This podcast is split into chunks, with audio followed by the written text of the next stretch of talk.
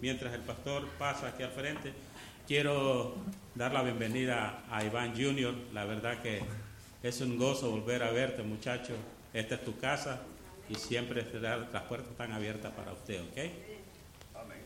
Y recibamos al pastor con el tema de esta mañana, el problema, la parte número 2, Efesios capítulo 2, versículo 1 y 3.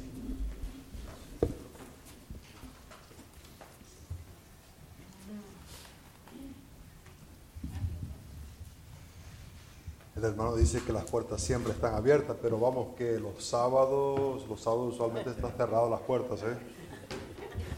Entonces no te vayas a aparecer los sábados porque usualmente sí que está cerrado. Vamos que ayer estaba abierto, pero no es usual, ¿eh? eh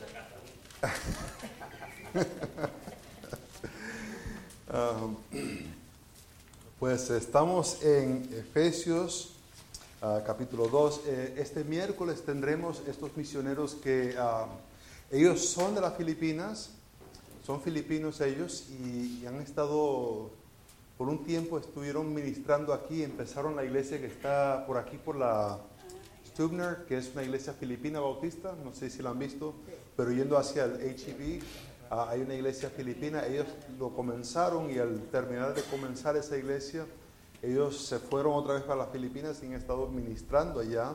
La iglesia ha tomado ofrendas para ayudarles a ellos. hubo una temporada donde había bastantes casos de COVID y ah, había mucha necesidad. Se les dio una ofrenda y ellos pudieron comprar ah, alimentos y otras cosas y podían ir repartiendo.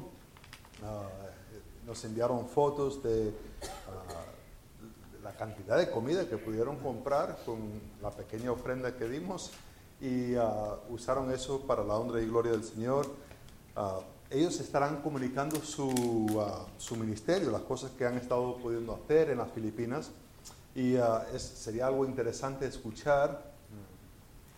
se habló de Francia y a ver si sale alguien de aquí para Francia y ahora vamos a escuchar de las Filipinas, a ver si alguien ¿Quién vería el hermano Sorto allá en las Filipinas? Ah?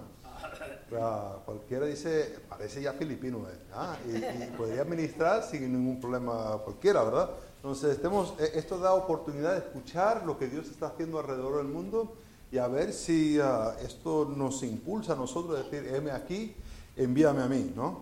Estamos en Efesios capítulo 2 y estaremos mirando los ah, primeros tres versículos. Si podéis poneros de pie para la lectura de la palabra de Dios.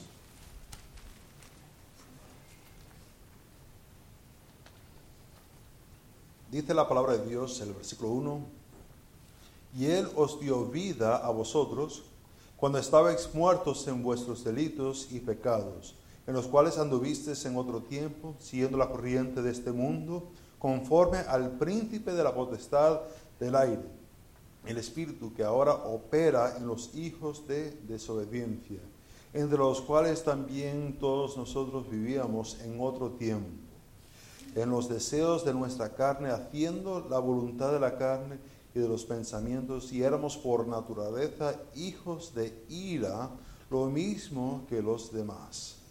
Padre Santo, hay un problema bastante grave que nos presenta el apóstol Pablo en este versículo en estos versículos. Te pido, Padre Santo, que al salir de aquí no sea solamente información intelectual, información que sabemos, pero que sea algo que creemos y nos causa actuar. Para algunos, Padre Santo, sería el tomar ese paso de fe y corregir ese problema por medio de poner fe en la obra de Jesucristo en la cruz. Para otros de nosotros eh, sería de ah, cambiar nuestra actitud, lo que estamos haciendo, eh, como muestra de que en verdad creemos que el problema más grande es una separación de ti, Padre Santo. Padre, te pido que tu Espíritu pueda obrar en nuestras mentes, en nuestros corazones, nuestras voluntades, para conformarlo a Cristo y menos como nosotros mismos. En el nombre de Cristo lo pido. Amén. Podéis sentaros. Ah, contextualmente, eh, los versículos que vamos a enfocarnos hoy, que va a ser el, 2 y el 3, viene a respuesta de lo que vimos ah, acerca del gran poder eh, de Dios en capítulo 1, versículo 19.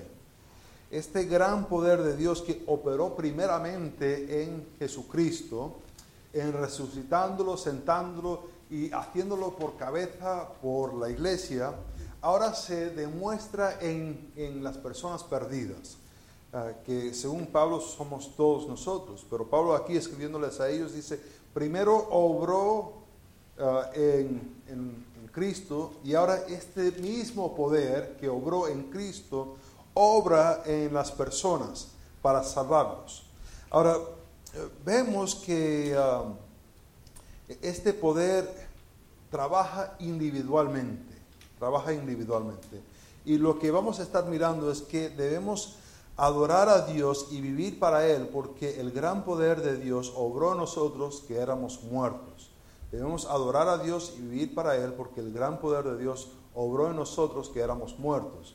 Ah, Pablo presentó un, un versículo bastante feo en versículo 1, que éramos muertos, muertos eh, y en vuestros delitos no que somos muertos a causa de nuestros delitos, sino que somos muertos, y la idea aquí muerto es, una separación, una separación de Dios. Eh, vivimos físicamente, pero nacemos espiritualmente muertos, separados de Dios.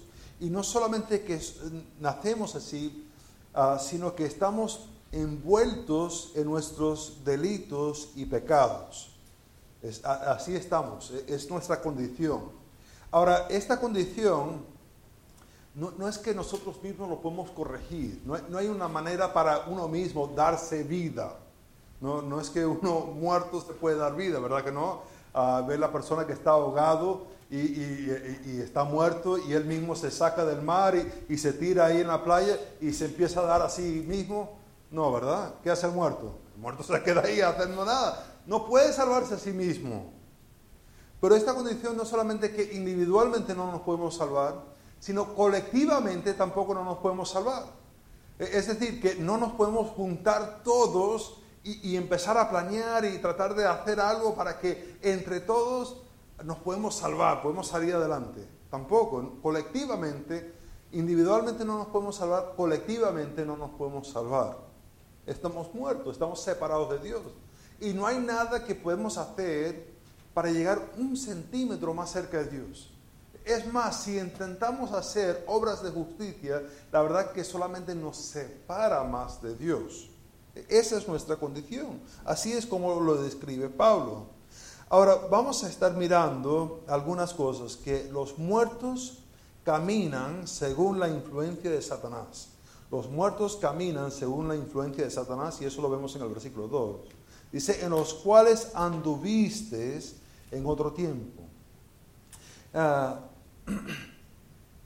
Pablo habla primeramente a estos creyentes, porque como vimos en, uh, en versículo 1, que está hablándole a los santos y fieles en Cristo que están en Éfeso, está escribiendo a ellos, uh, le está escribiendo a personas ya salvas y le dice que en un tiempo, un tiempo atrás, un tiempo determinado atrás. ¿Cuánto tiempo? Para algunos podría haber sido una semana atrás que recibieron a Cristo como su Salvador, otros puede ser más tiempo, cuando Pablo primero llegó y empezó a predicar el Evangelio.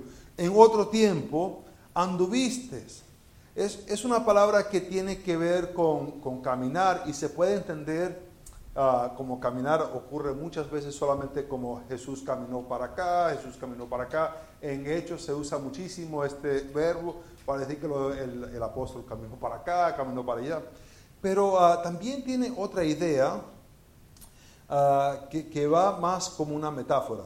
Ahora, pensando en el aspecto de caminar, el caminar involucra dos, dos acciones. Eh, está la persona de pie, y, para caminar, pues tiene que, uh, tiene que haber la combinación de, de, caos, la persona está en un pie, y después hay estabilidad, y después requiere caos otra vez, y después estabilidad. Para avanzar requiere la combinación de caos y estabilidad. Ahora, entre más que se van aumentando en años, uh, menos le gusta el aspecto de caos, ¿verdad? Ah, se, quiere reducir la cantidad de caos, ¿verdad? No quieren correr, quieren caminar. Y a, veces hasta ahí se ve la gente más, más, ancianitos que um, hasta casi no levantan los pies, solamente lo, lo, van moviendo de así, ¿no? Como, porque e, ese aspecto de caos y estabilidad no le gusta. Pero para avanzar se requiere la combinación de los dos. Ahora, cuando nos ponemos a pensar en fidelidad, Eugene Peterson habló de fidelidad como una obediencia larga en la misma dirección. Para avanzar en la vida ah, requiere ese ritmo de caos y estabilidad. Ahora, ambos aspectos. Hay algunas personas que le gustan vivir en caos, porque cuando están en caos, pues ah, necesitan ayuda. Cuando están en caos, pues no tienen que estar en disciplina. Cuando están en caos, pues ah, no se le puede pedir nada a ellos, porque madre mía, ve la situación por cual están pasando. Hay que tener tiempos de caos, pero también hay que tener tiempos de estabilidad. Ahora, hay algunas personas que solamente les gustan los aspectos de la estabilidad. Ven una opción y esa opción requiere caos en su vida. Por ejemplo, moverse a las Filipinas, aprender un lenguaje nuevo Madre mía, hasta los tomas corrientes son diferentes allá que aquí. Hombre, ¿te imaginas? Eso es introducir bastante caos en tu vida, el hacer eso. Y algunos ven eso y dicen, no, yo no quiero eso. Ya casi tengo la casa pagada. El coche ya lo tengo pagado. Introducir ese tipo de caos en mi vida, no. Pero el andar requiere la combinación de ambos en una forma rítmica. La metáfora que Pablo usa acá eh, se tiene más que ver como, como una persona conduce su vida, los hábitos que tiene, cómo se va comportando, la manera que anda es la manera en que se comporta. Ah, Pablo usa esta palabra en esta epístola siete veces y en las siete las usa de la manera metafórica. Ah, lo usa en Efesios 2.10. Ah, en Efesios 2.10 dice, porque ah, somos hechura suya, creados en Cristo Jesús para buenas obras, las cuales Dios preparó de antemano para que anduviésemos en ella. Es decir, que nos comportásemos haciendo esta, que sea un hábito de vida. Lo usa en Efesios 4.1 Ah, exhortándonos a, cómo debemos caminar según la vocación con que ah, fuimos llamados. Ah, cómo debemos andar es según la vocación con cual fuimos llamados. ¿Cómo es que nos llamó Dios? ¿A vivir cómo? ¿En qué manera? Pues así es como deberemos andar. En 4.17, en Efesios 5.2, Efesios 5.8, Efesios 5.15. Cada vez lo usa cómo debemos andar. Hay que andar como hijos de la luz en Efesios 5.8. Y en Efesios 5.15 ah, nos, nos dice que debemos andar como sabios, no como, como necios. Ahora, mirando esto, Pablo usa esta referencia para decir cómo se deben estar comportando. La manera que eh, están comportándose, dice, en los cuales anduviste en otro tiempo, en un tiempo pasado Ahora, ¿cómo estaban viviendo en ese tiempo pasado? Pues lo introduce diciendo, siguiendo las corrientes de este mundo. Siguiendo la corriente de este mundo. O, es decir, conforme, ah, haciendo conforme, que se está de acuerdo con, ah, perdón, ah, este, este mundo. Ahora, preguntamos este mundo, ¿de qué se trata esto? Pues habla de un, tiempo, un tiempo determinado, un segmento de la historia. Y, pues ah, este segmento de la historia es como aparece este mundo. Ahora, ¿qué significa mundo? Dice, hombre, esto para, no necesitamos diccionario para entender mundo. La palabra que usa acá es una palabra donde sacamos la palabra ah, cosméticos, tiene la idea de poner algo en orden, de decorar ah, las cosas. Es una palabra que en su primer significado tiene que ver con ordenar, organizar, poner en un cierto orden, ¿no? las personas ah, digo personas, pero vamos, usualmente son las mujeres que van y compran cosméticos, ¿verdad que sí? No hay tan, a lo mejor, y si pregunto cuántos hombres tienen cosméticos en casa, nadie va a levantar la mano, aunque lo tenga, ¿verdad? Ah, entonces, ¿para qué son los cosméticos? Cosméticos, pues para ordenar y organizar, ¿verdad? Tratan de organizar y ordenar. Ah, es el primer significado de esta palabra mundo. Claro, también puede significar el, el planeta en cual estamos. En Juan 3:16 significa las personas. En este contexto en cual estamos en Efesios capítulo 2, versículo 2, eh, ¿a qué se está refiriendo? ¿Está hablando del planeta, eh, el, mundo, cómo está girando? ¿Anduviste cómo el mundo está girando? Pues no hace sentido, ¿verdad que no? Eh, dice, pues, ah, entonces le ponemos la otra definición. andamos según las personas andan. Pues puede ser, puede ser ah, que es las personas, pero vemos más adelante que dice, siguiendo la corriente de este mundo, conforme al príncipe de la potestad del aire. Que es decir, que hay una cierta influencia en cuales se está viviendo, un cierto orden, uh, unas ciertas categorías de ah, prioridades por cual se está viviendo. Entonces creo que la idea principal que está comunicando Pablo aquí es que vivías según un cierto orden un cierto categorías de prioridades, cosas que veías antes que era importante, que ahora no son importantes, que van de acuerdo a quién, conforme al príncipe de la potestad del aire, ah, es decir, Satanás. ¿En serio acabas de decir Satanás? Como ese, ese diablito con los cuernos y la cola. Hombre, pero eso, eso no existe, ¿verdad que no? Pues sí, Aquí lo llaman el príncipe de la potestad del aire, pero hay otros títulos que se le puede usar. Ahora, según este aire, esta palabra aire puede significar así el, cielo, esa superficie que está arriba de la tierra, pero puede tener otras ideas. Por ejemplo, en este príncipe de las potestades, en 2 Corintios 4:4 lo llama el Dios de este mundo. En 1 ah, de Pedro 5:8 lo llama un león rugiente que busca devorar. Ah, pero aquí es ah, el príncipe del aire. Es una metáfora para hablar de él. Ahora, ¿qué significa esto de... Eh, qué, qué nos muestra esta metáfora? Pues eh, el aire va por todas las partes, ¿verdad que sí? abarca todo. Y, en esto de que abarca todo, uno lo va respirando y, entra uno, ¿verdad? El aire. Y es casi como que está diciendo, mira, el propio aire está contaminado, lo que estás respirando. Y, esto ya empieza a dar un poquito de más ah, claridad cuando llegamos a Efesios capítulo 6, ah, versículo 11, empieza a hablar de que nos debemos vestir de la amargura de Dios. Y, nos dice que debemos tener en el versículo 17 el yelmo de la salvación.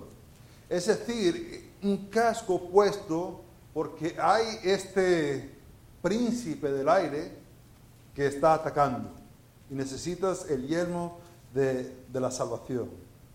Este espíritu que está, dice, obrando ahora mismo, el espíritu que ahora opera está obrando en los hijos de desobediencia. Esta palabra desobediencia es una palabra que siempre es usado en desobediencia hacia Dios. O sea, no, no aparece como desobediencia a padres, ni tampoco aparece como desobediencia cuando él, le, dice al perro, ven, y el perro lo mira así y, se va para el otro lado, ¿no? Ah, no se trata con ese tipo de desobediencia, siempre es relacionado en con desobediencia a Dios y, tiene la idea, viene de la raíz de, ah, de no creer. Ya que no crees, no obedeces. El hecho de que no estás creyendo, no estás obedeciendo. Entonces se podría decir ah, de los hijos de ah, desobediencia o se podría decir de los hijos que en verdad no creen y ya que no creen, pues no obedecen. Si te digo, mira, levanto los pies, que tienes una culebra enorme. ¿Ves? Nadie ha levantado los pies. se han quedado mirándome. ¿Por qué? Porque no me creyeron. Ahora, el creer algo motiva a la persona a vivir de una manera diferente. Ellos no creen y por tanto, como no creen, desobedecen. Ahora vemos que los muertos caminan según la influencia de Satanás Satanás tiene un cierto orden en este mundo. E, este, este mundo tiene ciertas prioridades. E, y las prioridades que tiene es, por ejemplo, la justicia. Pero no buscan la justicia de Dios, no, buscan su propia justicia. Cualifican ellos mismos qué es el bien y qué es el mal. El mundo también tiene una prioridad en la seguridad. Y esta seguridad se ve por lo menos en dos diferentes formas. Una seguridad financiera. Ah, hay muchos de que están hablando de una seguridad financiera y lo ponen de esta manera. Esa gente rica, tú sabes que todos son ladrones, esa gente rica. Hay que agarrarle el dinero a los ricos y dárselo a, los pobres. Y así que haya una seguridad financiera para los pobres, porque tú sabes que los ricos todos son ladrones. Hombre, ¿cómo se consigue tanto dinero si no lo han robado? Pues claro que se lo han robado. Entonces, hay que asegurarse de agarrar ese dinero y dárselo a los pobres. ¿Te acuerdas de Jesús cuando Jesús estaba hablando a aquel hombre joven, rico? Le viene y le pregunta en Mateo capítulo 19, 16 al 24, Jesús, rabí, ¿qué tengo que hacer yo para tener vida eterna? Jesús le dice, obedece la ley. ¿Y qué le dice el joven? Hombre, desde chiquitico lo he estado haciendo. ¿Qué más? Le dice, pues vende todo lo que tienes. Eso de seguridad financiera no me parece que Jesús lo sabe. Como que no sé. Yo creo que él no, consigue trabajo así en, los sitios que, que te busquen esta seguridad financiera que vendes todo lo que tienes. Y, uno dice, no, pero eso lo estaba diciendo de mentirita. Pues se fue de en verdad, triste el hombre. Puede ser que lo dijo de mentirita, pero en verdad se fue triste el hombre. ¿Por qué? Porque tenía muchas cosas. Queremos una seguridad financiera, pero el seguir a Cristo no da una seguridad financiera. Eh, da lo opuesto, entrégalo todo y ve en pos de Cristo. También eh, el mundo tiene una prioridad sobre una seguridad física, una seguridad física. Y hasta casi llega a ser un ídolo para nosotros. Pero ¿te acuerdas lo que dijo Jesús en Mateo capítulo 16? Que había que tomar su cruz y seguirle. ¿Te imaginas lo seguro que estaba Jesús en esa cruz? Estaba segurísimo, ¿no? Estaba sano y salvo ahí. No, no era seguro. Llevó a la muerte. Esta misma cruz, Pablo lo habla en 1 Corintios capítulo 18, que es una necedad para el mundo. El mundo lo ve y dice, esto es una necedad. Por tanto, implica que si vemos eh, lo que hizo Jesús de ir a la cruz y entregarse así, y vemos eso como una necedad, como algo tonto, como algo que no se debió hacer, muestra que nuestras prioridades están más del mundo que las de Cristo. ¿Verdad que sí? Eh, eh, nos, nos, define más nuestra teología o nuestra falta de teología que mostrar que somos personas seguras, sanos y salvos. Muestra que en verdad hemos adoptado las prioridades y la organización de Satanás que de nosotros mismos, que, que de la palabra de Dios. Ahora, no hay que vivir para lo muerto. E, esto está separado de Dios. Debemos vivir con el yermo de la salvación. Pensamos en el yermo de la salvación y siempre yo pensaba en un casco así romano, ¿no? Pero, ahora pensándolo como el, el, aire tal y cual, no sé si se acuerdan cuando primero salió lo del COVID, decían, hombre, está en el aire. Entonces había que, ponerse la, máscara, ¿verdad que sí? Y, la máscara iba a tratar de filtrar el aire para que pudieras respirar aire puro y dejar los virus, el virus afuera. Eh, el, príncipe del aire está así.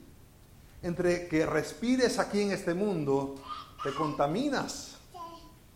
Eh, el casco ya no es un casco así romano que me estoy imaginando, pero no sé si vieron ah, cuando primero salió lo del COVID, ah, se desarrolló como un casco, parecía un martiano, un, vidrio así grandísimo y tenía una mochila que, que te filtraba el aire atrás, no sé, costaba como 700 euros y, una compañía le dijo, mira, hay que, hay que tener esto para todos los ciudadanos y el gobierno decía, bueno, tampoco no hay que ir a tantos extremos, ¿verdad? Que ya que eran 700 euros, dijeron, no, mejor no, a mejor te pones una mascarita y ya está.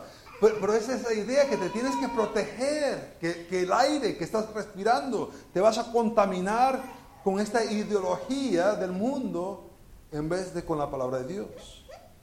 Ahora, Vemos no solamente eso, pero los muertos se comportan según su deseo carnal. Y eso lo vemos en el versículo 3. Entre los cuales también todos nosotros vivíamos en otro tiempo.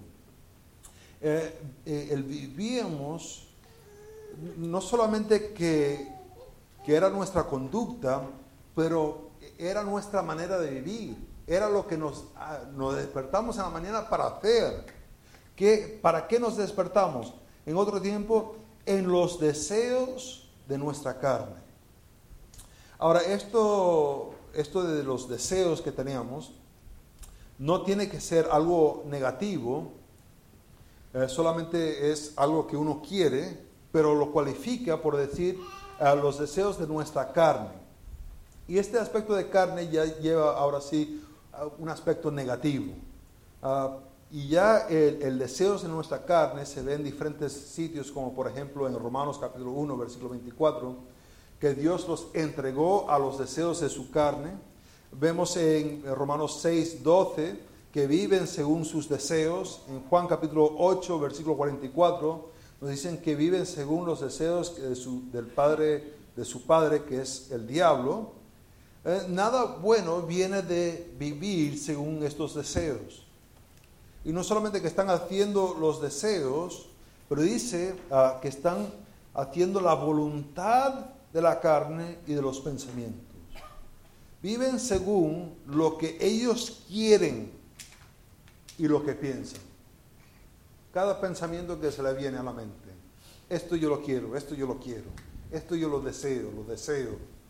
No viven según los principios de la palabra de Dios, sino viven solamente de un deseo a otro deseo, de un pensamiento a otro pensamiento. Estas personas viven así. Ahora déjenme decirles que las personas que viven según su mente carnal hacen daño a otras personas. La verdad que sí. Y a lo mejor cada uno de ustedes ha vivido con alguien así. Alguien que vive según sus propios deseos y la verdad que duele. Te ha causado dolor. Todo se trata de su felicidad, de su confort, de sus planes, de lo que ellos quieren hacer.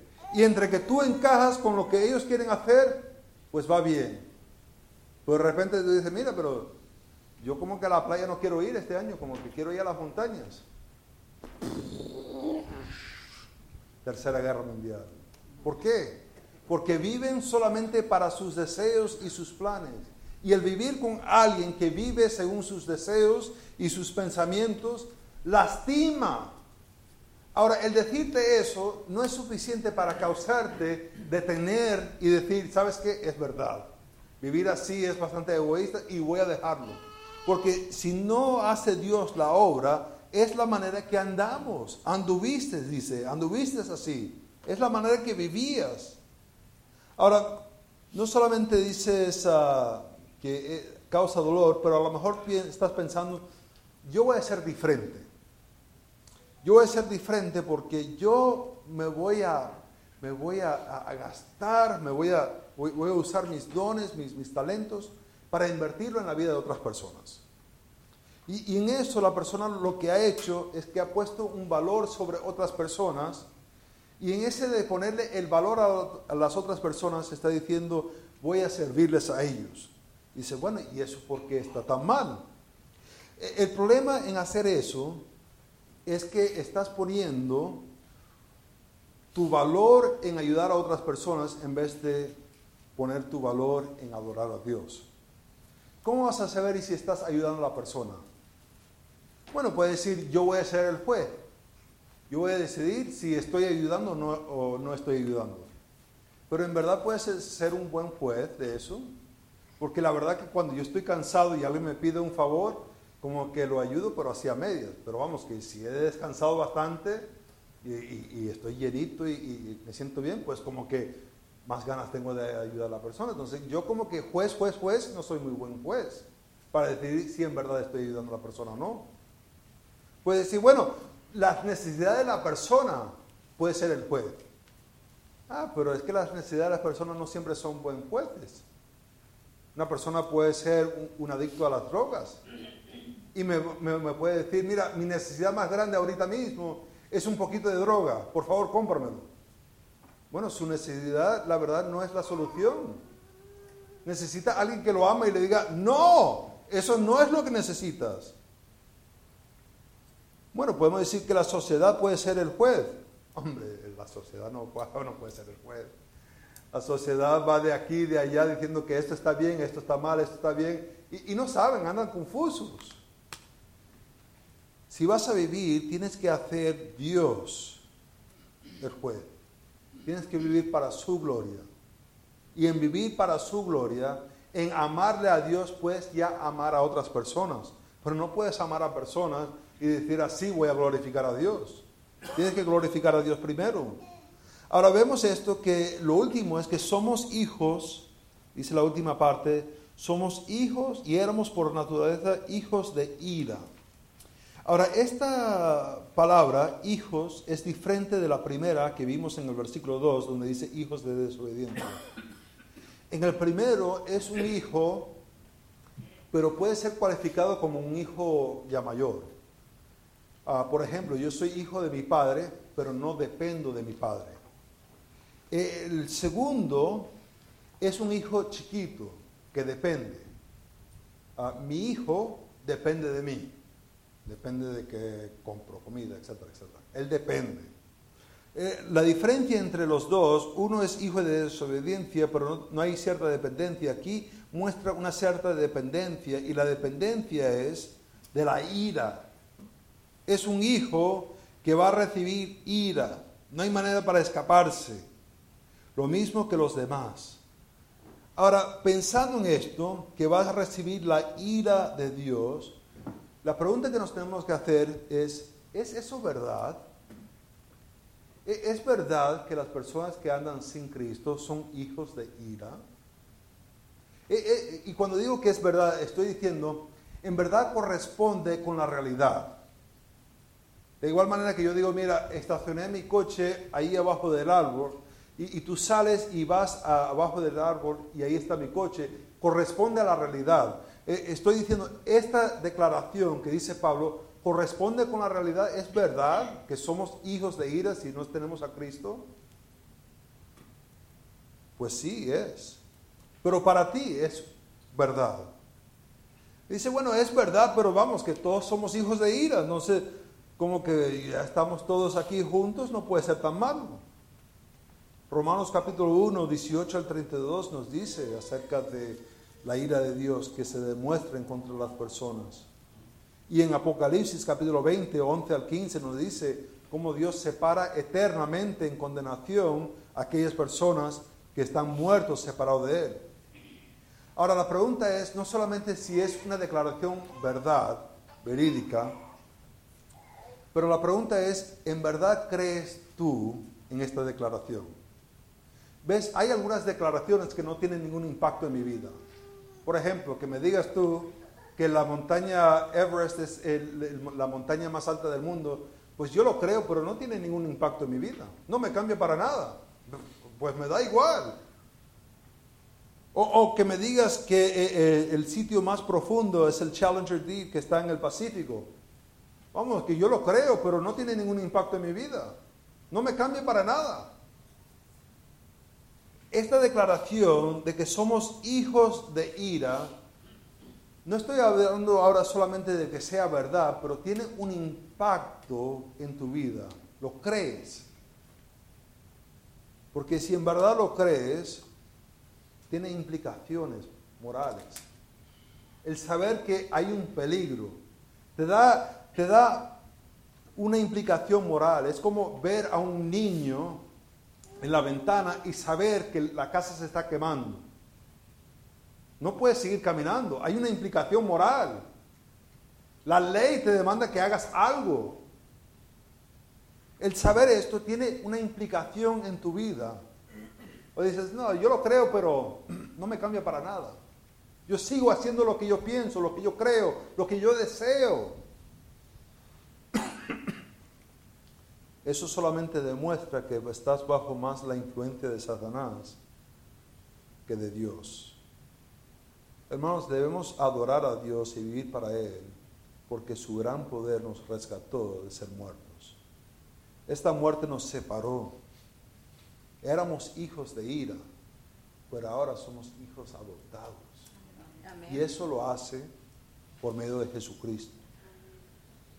Hermanos, puede ser que haya alguien aquí que está separado porque nunca ha creído. Vamos, que hizo una oración algún tiempo, a, a lo mejor hasta fue bautizado, pero en verdad nunca ha creído. Hoy puede ser el día de salvación. Amén. Hermanos, hay otros que son salvos aquí, pero están separados de Dios porque no viven. Lo que creen no tiene ninguna influencia en su vida. Siguen viviendo según sus deseos de su carne. Siguen viviendo según sus pensamientos de su carne. Hoy puede ser el día de arrepentimiento. Hoy puede ser el día de, de abandonar, de ser un hijo de desobediencia y ser un hijo que obedece porque cree. Pero requiere que te arrepientes y cambies como dices. Oremos. Padre Santo, gracias por tu palabra. Te pido que tu Espíritu pueda obrar en nuestras vidas para cambiarnos, para acercarnos más a Dios. A ti, Padre Santo. En el nombre de Cristo pido.